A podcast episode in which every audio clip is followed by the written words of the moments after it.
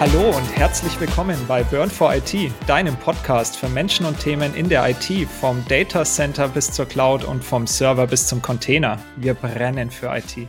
Mein Name ist Nikolas Frei und bei mir heute dabei Lando. Grüße dich. Hallo Nikolas, schön da zu sein.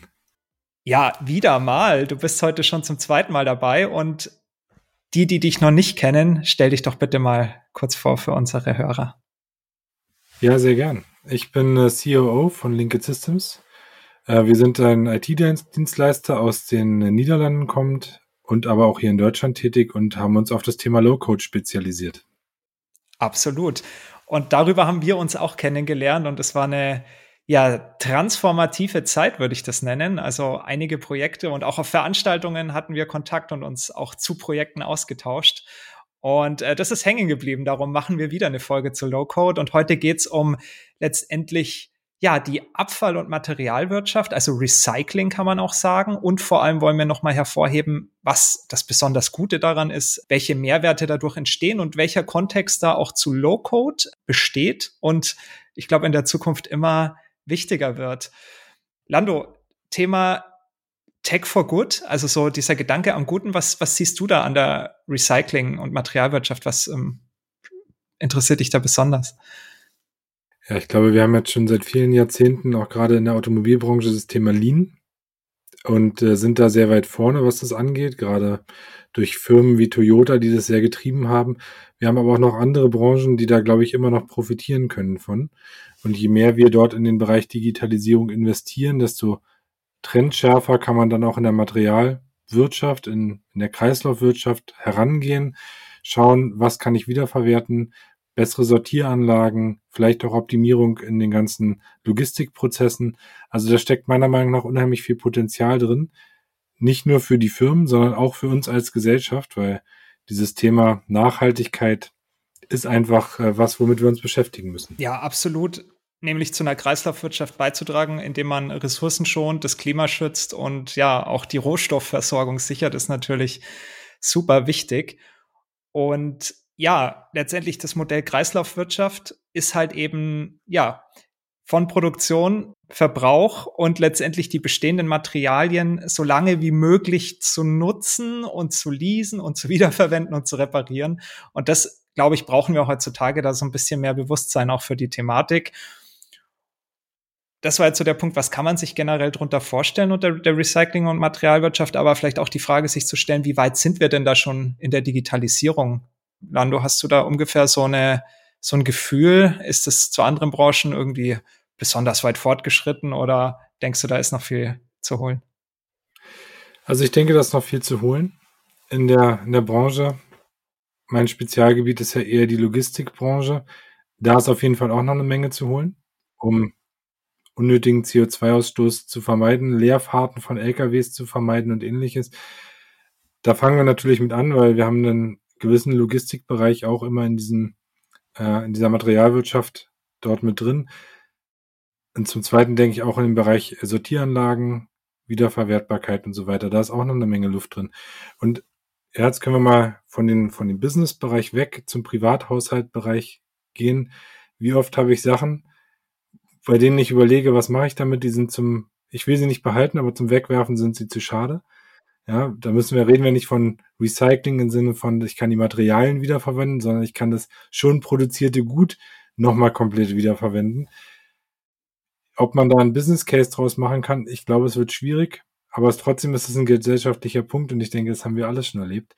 Also es ist sehr breit aufgestellt, was Materialwirtschaft eigentlich ist. Ja, und auch zur Vorbereitung auf diese Folge habe ich mal so geschaut, was an Dokumenten ähm, in der deutschen Wirtschaft herumschwirrt. Und da gibt's vom Bundestag eine ganz tolle Technologiefolgenabschätzung, nennt sich TA und die ist äh, tatsächlich fast knapp 300 Seiten lang und sehr aktuell aus dem November 2023. Die habe ich mir ganz durchgelesen.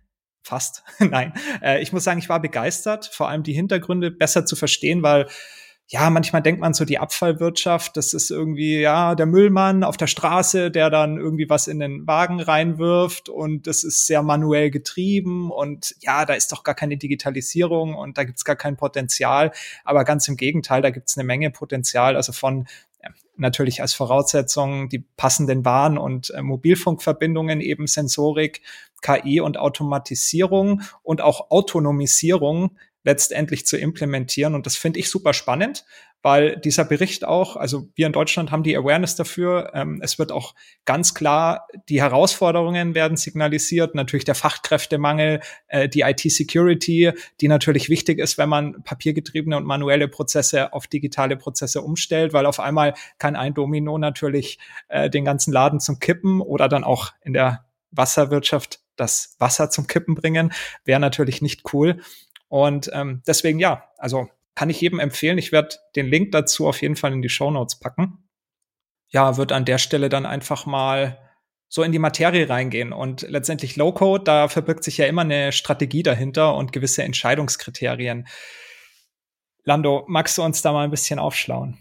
Ja, was ein bisschen schade ist, dieser ganze No-Code, Low-Code-Markt wird immer so eindimensional betrachtet. Ja, und eindimensional meine ich, es wird sich ein bestimmtes Tool rausgepickt, was in diese Rubrik reinfällt. Und dann wird darauf geschlossen, dass dieses Tool der Markt ist. Das erlebe ich immer wieder, auch mit meinen, mit den Kunden, mit denen wir reden.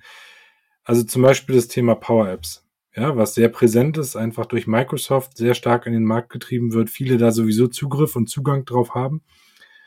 Und dann wird daraus geschlossen, dass Power Apps gleich allem anderen ist das ist ein bisschen zu eindimensional gedacht. Ja, also ich muss dort stark differenzieren. Und dafür muss ich verschiedene Tools aufbauen bei mir in der Landschaft, in der, in meiner Low-Code, No-Code-Landschaft in einem Unternehmen und genau gucken, welches Tool hat eigentlich welchen Anwendungsfall. Ja, also ich habe äh, Tools, mit denen mache ich Webseiten, ich habe andere Tools, mit denen wie Power Apps bewege ich mich sehr stark im Microsoft-Kosmos. Ich habe andere Tools wie Mendix oder OutSystems, mit denen bewege ich mich eher so im, im Enterprise Application Development Bereich. Und wenn ich die Tools an der falschen Stelle einsetze, dann werde ich damit scheitern. Das ist erstmal nicht schlimm, nur ich scheitere dann mit dem ganzen Begriff No-Code, Low-Code, weil bei den Leuten hängen bleibt, das geht mit dem Tool nicht. Ja, die Möglichkeiten sind so limitiert, äh, das können wir gleich ad, ad acta legen und äh, wir machen lieber wieder mal Highcode weiter. Das ist die, die Gefahr bei der ganzen Sache im Einstieg in der Strategie und das sollte ich berücksichtigen, wenn ich Low-Code oder No-Code im Unternehmen einführe, dass ich dort gleich ein größeres Bild aufspanne und das aber auch vermittle an die Leute, für die es relevant ist. Ja, absolut. Also das kann ich aus eigener Erfahrung sagen, ist mir schon oft untergekommen, dass mir Systemhäuser gesagt haben, hey, wir hatten da vor zwei Jahren mal ein Low-Code-Projekt, das ist gescheitert und seitdem versuchen wir das nicht mehr. Das war dann öfters mal das sogenannte Power Apps. Da hat man halt einfach versucht, ja, ähm, mit dem Hammer drauf zu hauen und äh, das Problem zu lösen, aber hat sich eigentlich gar keine Gedanken darüber gemacht, was wirklich halt als Anforderungen bestehen und hat einfach mal drauf losgearbeitet. Und ich glaube, das ist das auch, was du sagen möchtest, dass es da eine unglaubliche Vielfalt an Tools gibt und je nach auch Unternehmensreifegrad und vielleicht auch nach Manpower, nach vielleicht auch Anforderungen an die IT-Infrastruktur Richtung On-Prem oder Cloud, ergibt sich halt auch eine, eine komplett anderes Bild, um die richtige Software zu finden, oder? Ist es so? Ja, absolut. Also wir müssen davon wegkommen, dass wir die eierlegende Wollmilchsau da irgendwo platzieren können. Ja, Diversität ist das Stichwort. Ich muss die Tools einsetzen, die mir an der Stelle äh, gut nützen und nicht irgendwie probieren, eins mit allem zu, zu erlegen. Und wir haben dann immer noch das Thema leider Citizen Development, was da quer mit reinschießt in das Ganze. Und die Erwartungshaltung ist, dass ich über alle Komplexitätsebenen hinweg mit diesem Citizen Development Ansatz in Kombination mit einem Low-Code-Tool alles entwickeln kann. Ja, ohne dass ich Leute aus der IT nehme, Leute, die das gelernt haben und daran ausgebildet sind. Und die Kombination aus diesen beiden Dimensionen, einmal, dass ich alle Plattformen über einen Kamm schere und dann, dass ich Citizen Development einfach über alle Komplexitätsstufen ansetzen möchte, führt zu einem riesen Potpourri aus Missverständnissen und verhindert eigentlich, dass die super Vorteile genutzt werden. Ja, es gibt so eine, eine super Einteilung, wo man sagt, ähm, wenn ich eine geringe Komplexität habe und eine geringe, ein geringes Risiko fürs Unternehmen. Ja, dann bin, bewege ich mich in so einem Fast-Track-Bereich. Das heißt, Dort können Leute aus den Fachabteilungen arbeiten und im Citizen Development Bereich unterwegs sein. Da gibt es eine Mischung aus beidem. Wenn ich, äh, wenn beides Mittel ist, da ist es so assisted. Ja, das heißt, äh, die IT-Abteilung und die Fachabteilung können dort zusammenarbeiten. Und dann gibt es einen Bereich, der ist äh, IT-Delivery. Und da bin ich in unternehmenskritischen Applikationen. Wenn ich diese Bilder nicht im Kopf habe und auch die Entscheidungskriterien, bis zu welchem Aufwand bin ich denn eigentlich noch in diesem Fast-Track-Bereich? Und wir reden da von einem Gesamtaufwand von Applikationen, der liegt je nach Reifegrad von Unternehmen, würde ich mal sagen, zwischen drei und vielleicht 15 Personentagen. Und dann verlasse ich den aber auch wieder. Ja, und dafür nutze ich andere Applikationen, andere Plattformen als für den IT-Delivery-Bereich unter Umständen.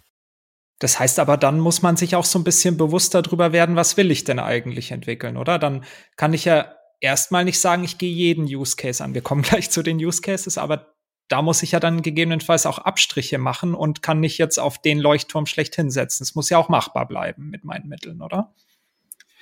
Ja, absolut. Also Grenzen von Power Apps sind zum Beispiel, wenn man den Microsoft Kosmos verlässt. Ja, immer dann, wenn ich externe Systeme anbinden muss oder ähnliches. Da werde ich meine Schwierigkeiten haben. Wenn ich jetzt Citizen Developer mit einem Use Case darauf loslasse, wo sie irgendwelche externen Schnittstellen anbinden müssen, dann werden die an ihre Grenzen kommen und weit darüber hinaus. Das heißt, der ist zum Scheitern verurteilt. Und wenn ich irgendwas Neues einführe, das hat jetzt nichts mit Low-Code, No-Code zu tun, sondern in diesem Change-Prozess. Das erste, der erste Ansatz muss sitzen. Ja. Wenn du jetzt noch mal über Citizen Development sprichst, siehst du da wirklich so eine Obergrenze? Du hast gerade ein Beispiel genannt, ich glaube, ähm, Kernsysteme anbinden. Ist das, ist das die Obergrenze von Citizen Development? Also der eigentlich nicht Programmierer, der da teilhat an der Programmier, ähm, wie soll man sagen, an dem Projekt oder wo würdest du das definieren? Ich meine, das ist wahrscheinlich auch unterschiedlich. Ja, das ist total schwierig zu sagen. Das hängt ja dann wieder von der Plattform ab. Also wenn ich einen Baustein habe, der mir die Anbindung an ein Kernsystem schon ermöglicht, weil es jemand anderes vorbereitet hat, dann kann ich das auch jemand aus dem Citizen Development Bereich machen, solange er sich primär um Prozessstrukturen, Geschäftsprozessstrukturen kümmern kann oder sie. Wenn ich jetzt aber die Implementierung dafür machen muss, mich an ein ERP-System anzubinden, kann ich ja so viel Fehler einbauen, dass die Grenze absolut erreicht ist. Also diese Tools leben ja im Endeffekt davon, dass sie so ein Baukastensystem haben. Ja, und wenn ich meinen Lego-Stein nicht habe, dann kann ich ihn nicht verwenden. So, ich würde mein Kind auch nicht losschicken und sagen, so, bau dir einen neuen Lego-Stein. Ja, sondern dann würden wir in den Laden gehen und würden einen kaufen von jemandem, der sich darauf spezialisiert hat, Lego-Steine zu designen und zu produzieren. Ich glaube, das ist vielleicht eine ganz gute Analogie an der Stelle. Eigentlich ist der Citizen Developer das Kind, was eine große Kiste an Lego-Steinen hat und sich die richtigen raussucht und ein tolles Modell, was auch immer, daraus baut. Sehr gut. Und Jetzt speziell bei der Strategie muss man da in der Materialwirtschaft, sage ich mal, das noch ein bisschen ähm, anders sehen, gesondert betrachten oder tritt diese, diese Strategie, trifft das auf alles zu? Aus meiner Sicht ist die Materialwirtschaft besonders spannend. Es gibt noch ein paar andere Industrien, das ist so ähnlich. Da ist die Prozesskomplexität extrem hoch. Wenn wir jetzt zum Beispiel das, du hattest es vorhin auch genannt, das Reinigen von Wasser nehmen. Da steckt auch viel Potenzial drin. Oder überhaupt von Flüssigkeiten. Das heißt, die ganzen Monitoring-Prozesse, die dahinter stecken, die sind unglaublich komplex. Ja, das heißt, ähm, sich dort einzuarbeiten als IT-Fachmensch dauert sehr lange. Und andersrum sich einzuarbeiten als ähm, Prozessingenieur aus dem Bereich in den IT-Bereich.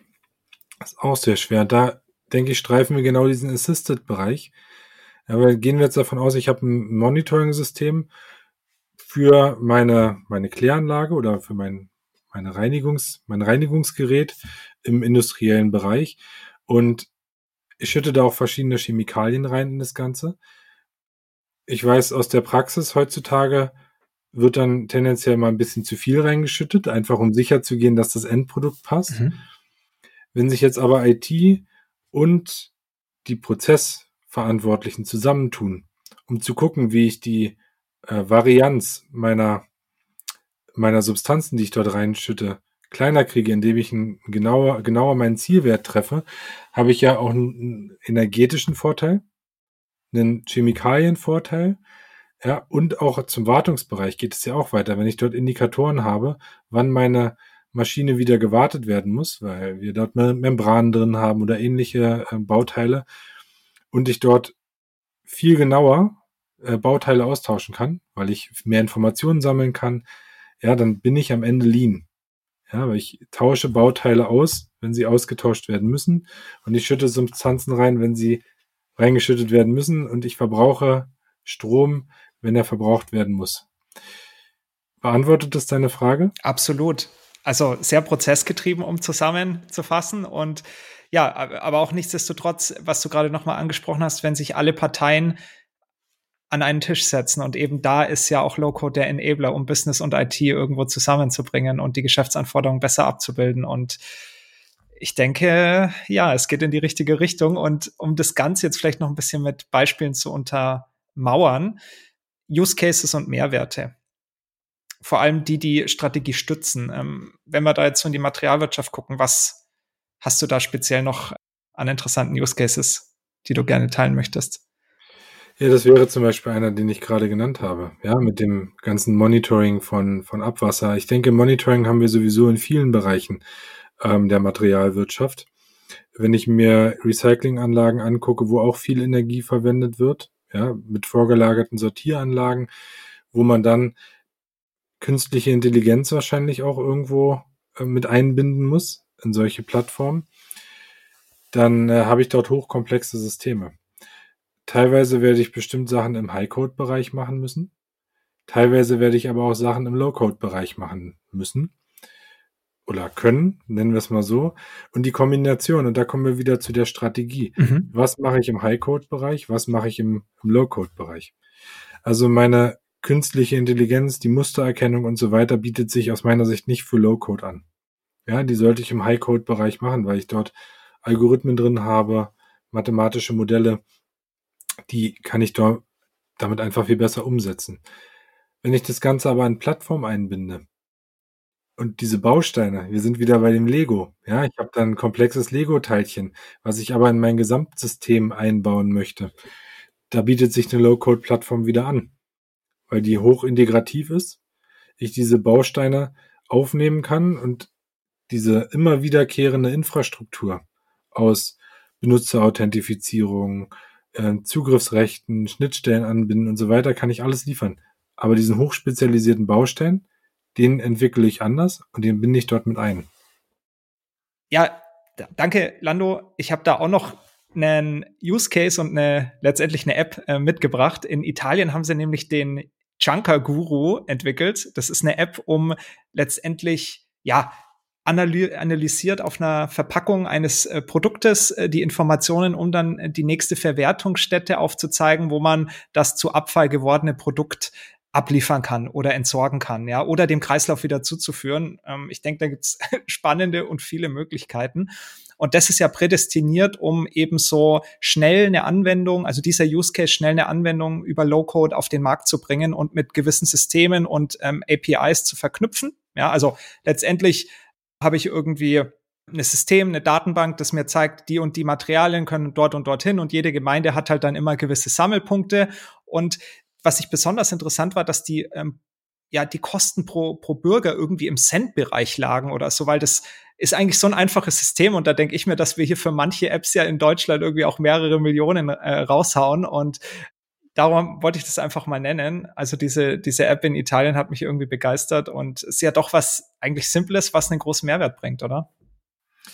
Ich glaube, das ist aber schon ein Pro Problem im Design, was wir teilweise in Deutschland haben. Anstatt mal den Quick Win mitzunehmen und einfache Dinge zu machen, denken wir immer gleich groß und dann muss noch das berücksichtigt werden und das und ähm, wir denken da zu kompliziert manchmal und das ist unabhängig davon, welche Plattform ich am Ende nehme. Ja, wenn ich am Anfang zu komplex denke, dann dauert es mit High-Code und mit Low-Code lange. Deswegen finde ich deins ein super Beispiel. Einfach eine kurze Applikation für irgendwas machen. Ähm, wir sind eigentlich nicht agil genug. Wir reden immer von Agilität. Aber wenn es da um eine um eine Risikobereitschaft geht, mal mit kleinen Applikationen Sachen auszuprobieren, sind wir oft sehr zurückhaltend. Ja, das entspricht nicht so wirklich unserer Mentalität. Und damit davon, ich rede nicht davon, dass wir kleine Sachen schlecht machen, sondern diese kleinen Sachen sollen ja auch richtig gut sein, aber eben nicht die eierlegende Wollmilchsau, die dann wieder alles erschlagen kann. Genau, und was wir im Vorgespräch ja dann auch hatten, war letztendlich das Change Management. Und ich glaube, du hattest das vorhin schon mal kurz angesprochen, dass das ja hier auch ähm, einen wichtigen Kontext hat. Möchtest du das mal für uns erläutern? Ja, total gern. Also was heißt es? Ich habe ein Unternehmen, sagen wir ein Mittelständler, 500 Personen, die dort arbeiten. Und ich führe das Ganze ein. Ja, gehen wir in, in die Kreislaufwirtschaft und ich habe dort Leute, die irgendwie im Feld sind und kriegen plötzlich ein Tablet, mit dem sie arbeiten müssen. Und das ist ja eine Riesenveränderung in den ganzen Arbeitsschritten. Ja, ich hatte gerade, äh, meine Eltern haben mir gerade erzählt, äh, sie hatten mit dem Heizungsmonteur zum Beispiel gesprochen und äh, der gibt im Prinzip alles direkt in sein Tablet ein inzwischen und macht Fotos vor Ort. Ja, also nichts, was jetzt vom Hocker reißt, aber er hatte gesagt, er hat eine ganze Weile gebraucht, sich daran zu gewöhnen. Und dieser Gewöhnungsprozess, der ist schwierig, ja, weil sich gleich am Anfang von dem Change entscheidet, ob die Leute dem erstmal grundsätzlich positiv gegenüber gestimmt sind oder gleich negativ. Und jede kleinste negative, negative Erfahrung kann dazu führen, dass dort eine Blockade entsteht. Wenn ich mir das Ganze nochmal durch den Kopf gehen lasse, heißt es ja im Umkehrschluss, ich muss bei der Einführung dafür sorgen, dass quasi fast nichts schief geht. Und es beinhaltet Trainings, das beinhaltet, dass die fehlerfrei funktionieren, die Applikationen, dass sie gut durchdacht sind und dass das Ganze einfach funktioniert. Und wenn ich jetzt so eine Low-Code-Plattform einführe und nach dem Motto Jugend forscht daran gehe, ja, und dann die erste Applikation baue, auch als erste Applikation für die IT in dem Fall oder für die Fachabteilung, wie auch immer, und nichts funktioniert, dann äh, wird es wahrscheinlich nicht zu einer hohen Akzeptanz führen. Und das ist der Schlüssel. Ja, der Schlüssel für so eine Strategie. Und ich rede nicht von der Einführung einer Plattform, sondern im Endeffekt ist es ein Paradigmenwechsel.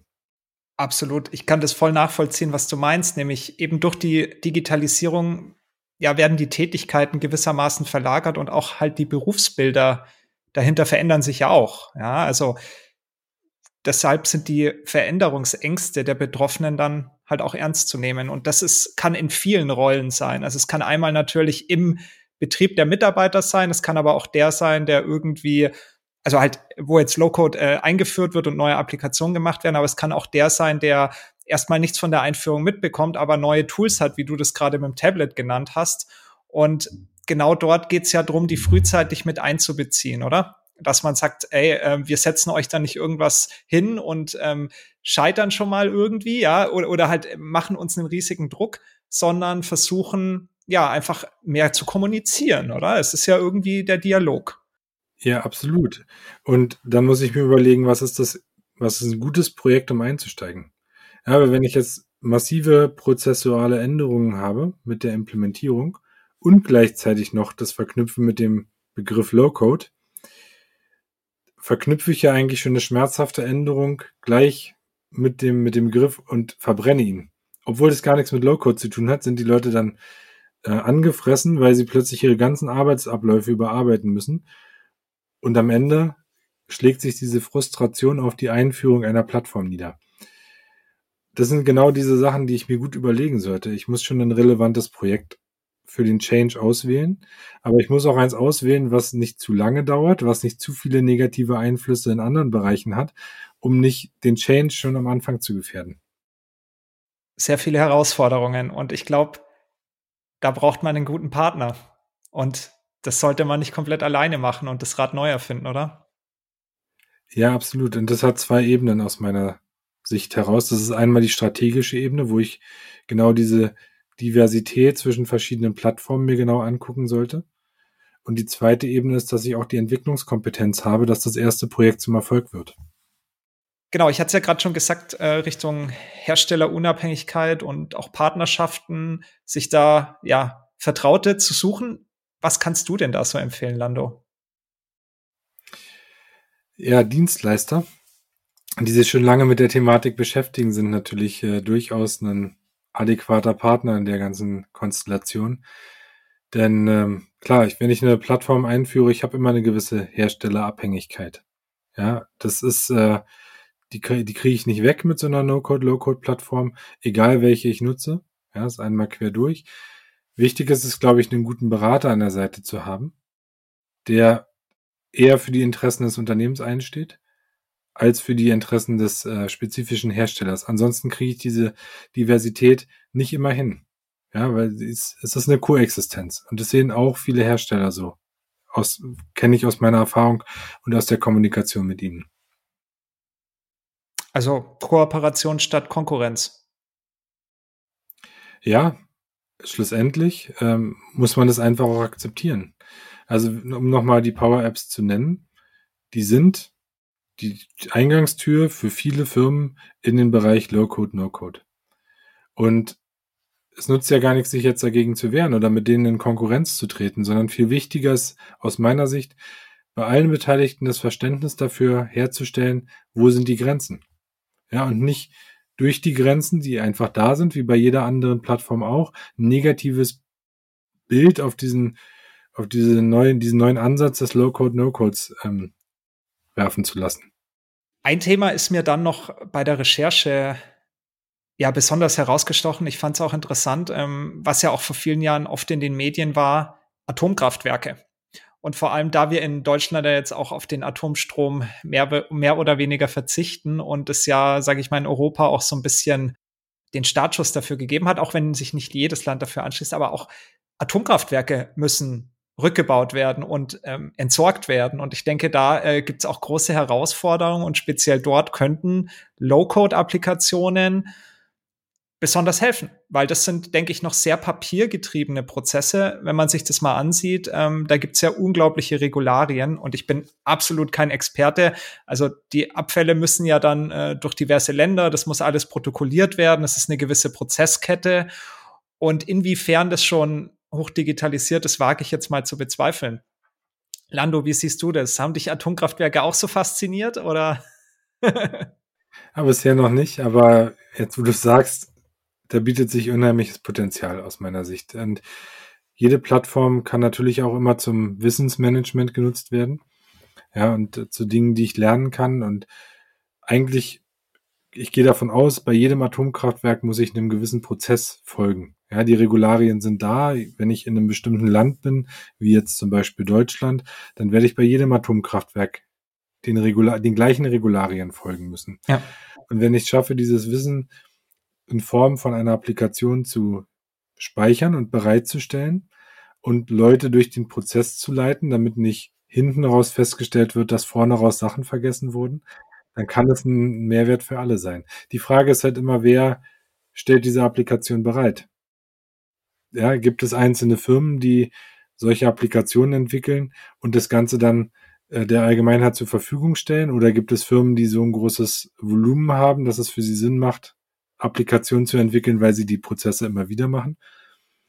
Oder, ja, und das, ich denke, das ist unabhängig vom Atomkraftbereich, habe ich eine serviceorientierte Architektur, wo ich verschiedenste Applikationen in meiner Orchestrierung habe, die ich dann wieder verwenden kann, vielleicht auch für andere Dinge. Und da spielt eigentlich die Musik auch für große Firmen in, in einem Konzern. Und da bietet Low-Code meiner Meinung nach eine sehr gute Basis, um kleine einzelne Services zu entwickeln, die ich dann wieder in Kombination zu einem größeren Service wiederverwenden kann. Absolut, dann die Module zu recyceln und hier auch auf Wiederverwendbarkeit und auf Standards zu setzen, um eben nicht immer wieder dann das Rad neu zu erfinden. Und die eine doch wertvolle Applikation ist so halt als Monolith vielleicht nicht äh, brauchbar, aber wenn sie von Anfang an schon mit äh, im Hinterkopf von einer kleinen Bauweise oder oder hier wieder auch wieder diese äh, Lego-Bausteine, die dann der ein oder andere Citizen Developer auch an der richtigen Stelle einsetzen kann, zu einem Gesamtbild formt. Und ja, vielleicht auch, was bei einer No- und Low-Code-Plattform dann auch oft der Vorteil ist, man muss sich ja eben um die Technologie drunter meistens keine Sorgen machen. Die setzen meistens auf relativ neue Technologien, also Performance und Stabilität. Aber so, es abstrahiert ja eben auch die Modelle und dadurch kann man den Unterbau dann auch schnell wechseln und ist nicht schnell in der Legacy-Falle drinnen. Darum denke ich, ist vielleicht so die, die Parallele zur Abfallwirtschaft ganz gut, auch in der Applikation selbst, dass Low-Code da auch eben helfen kann, sag ich mal, auch, auch schnell Leute in die Thematik reinzubringen und auch den Kreis zu erweitern. Also mit anderen Worten, den Abfall von anderen Projekten wieder zu verwerten, ja. genau, sehr gut. Aber ja, ich denke, gerade Containertechnologien, das ist ja dein Spezialgebiet. Ja, die spielen da unheimlich mit rein, dass ich Services auf die Art und Weise bereitstellen kann. Aber dafür muss ich anders denken. Und da sind wir wieder zurück bei der Strategie. Ja, wenn wir das Ganze jetzt vom Ende denken, mhm. was möchte ich eigentlich erreichen schlussendlich? Und dann die Auswahl der geeigneten Plattform treffe. Und ich kann versprechen, mit, ich werde eine andere Plattform verwenden, wenn ich im Fast-Track-Bereich mit Citizen Developern arbeiten möchte, als wenn ich in dem Bereich arbeiten möchte, den wir gerade besprochen haben, wo ich dann High-End wiederverwertbare Container haben möchte, damit ich meinen Projektabfall in Anführungsstrichen wiederverwenden kann und mehr Aufwand spare.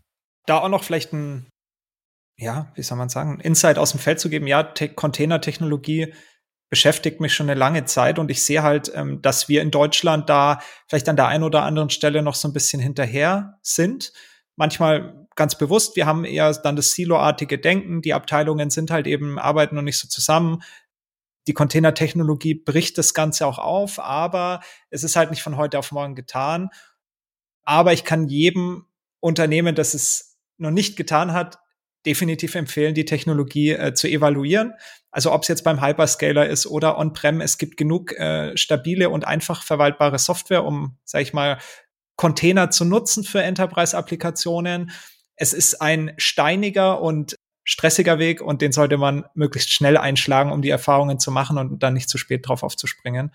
Daher, also mich begeistert es nach wie vor und äh, das ich sehe es halt auch bei vielen Kunden, dass das dann äh, oft Container First ist. Ja, die erste Applikation auf der neuen Plattform ist dann Container zum Beispiel und gar keine VM. Ja, also ähm, ist dann halt auch mal schon so ein Ausrufezeichen. Ja. Ich habe ich hab letztens dazu noch die Werbung gesehen zu einer Veranstaltung. Ähm, es war irgendwas wie Fachkräftemangel in Deutschland. Äh, wie schaffen wir mehr? Und das ist so ein, da ist so, ein, so eine Denkweise drin wie kann ich mehr Volumen, wo kriege ich mehr Leute hin, wie schaffe ich einfach mehr umzusetzen. Mir fehlt so ein bisschen dieses, wie schaffe ich es cleverer heranzugehen, um ja, effizienter zu sein. Also wir reden über, über Effektivität, was ja irgendwie ist, dass ich mein Ziel mhm. erreiche, ohne aber die Effizienz, also die Produktivität da drin zu, zu betrachten, betrachten.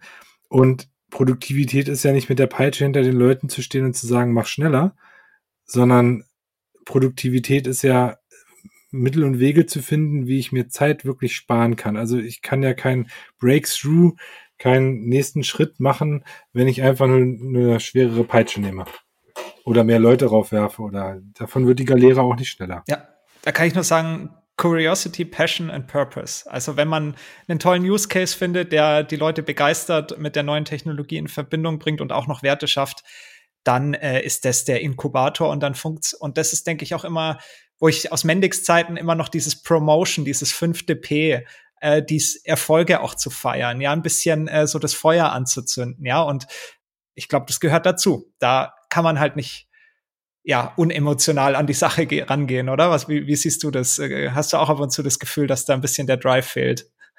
Absolut. Und zack sind wir wieder beim Change Management. Ah, okay. Ja, also es ist ein komplexes System, oder? Das ist genau das, was du sagst, ist doch der Change. Mhm. Ja, und wenn ich eine, eine, Plattform einführe und eine Abteilung hat sich schon selber probiert, Lösungen zu, aus dem Markt zu zerren und Sachen zu machen, dann ist die Akzeptanz ja da. Die Motivation ist ja da. Nur dann muss man den Ball auch aufnehmen als IT-Abteilung und dort mitspielen und nicht dagegen spielen. Ja, also ich meine, wenn die schon mit dem Squashschläger auf dem Tennisplatz stehen und richtig Bock haben loszulegen, dann muss ich ihnen den Squashschläger aus der Hand nehmen, den Tennisschläger in die Hand geben und ein paar Trainingsstunden machen. Und dann können sie da alleine spielen. Also ja, es ist einfach, ähm, wir müssen den Change unterstützen und das machen wir viel zu wenig, glaube ich. Mhm.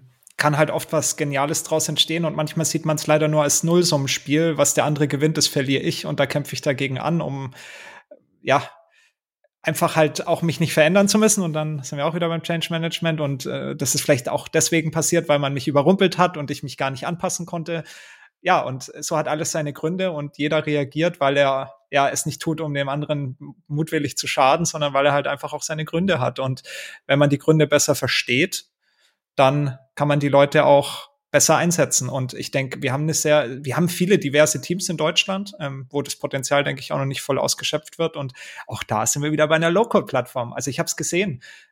Die Begeisterung vielleicht auch von den Personen, die eigentlich nie was mit der Entwicklung zu tun hatten und auf einmal merken, sie können was bewegen, weil sie das ihre Prozesse gut verstehen, aber sie waren immer nur der, der in der Excel-Tabelle rumgeklickt hat und Copy-Paste gemacht hat und blöd Formulare ausgefüllt hat. Und auf einmal hat man die Möglichkeit, über so eine ja, Low-Code, Applikationsplattform, Oberfläche selbst dran teilzuhaben und ist auf einmal dann der Experte, der gesucht wird. Quasi die mangelnde Fachkraft. ja, und wenn ich die Benutzeroberfläche gestalte. Ja. Ich bin dabei. Statt, also mittendrin statt nur dabei, ja. ne? Das ist, ähm, man steht nicht außen vor. Cool.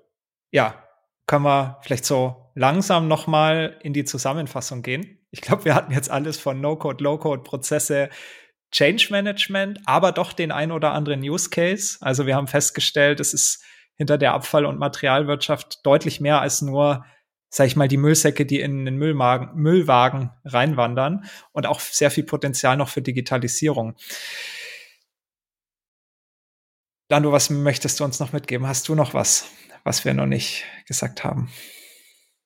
Ähnlich wie mit den Containern, was du genannt hast, sollte sich meiner Meinung nach jedes Unternehmen, nicht nur ab einer bestimmten Größe, sondern jedes Unternehmen, durchaus damit beschäftigen, wie No-Code, Low-Code-Plattformen alle Arbeitsabläufe vereinfachen können. Und da reden wir auch von dem kleinen Drei-Mann-Betrieb, die ihre Abläufe ein bisschen besser organisieren können und auch da machen Cloud-Technologien total Sinn. Bis hin zu großen Konzernen mit Zehntausenden, Hunderttausenden Beschäftigten. Ja, ich glaube, wir müssen, wir sind an der Schwelle. Ja, was Low-Code, No-Code angeht in diesem Land. Ich glaube, 24, 25 werden einen Boom geben. Und yes.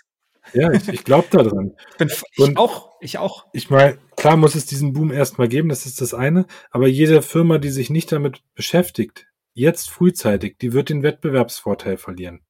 Oder sagen wir, Wettbewerbsnachteile haben, weil plötzlich die Geschwindigkeit geringer ist. Und da reden wir jetzt nicht nur von der Umsetzungsgeschwindigkeit mit den Low-Code, No-Code-Plattformen, sondern eben auch diesen Denkansätzen, die dahinter stehen, diese also Zusammenarbeit zwischen IT und Fachbereichen.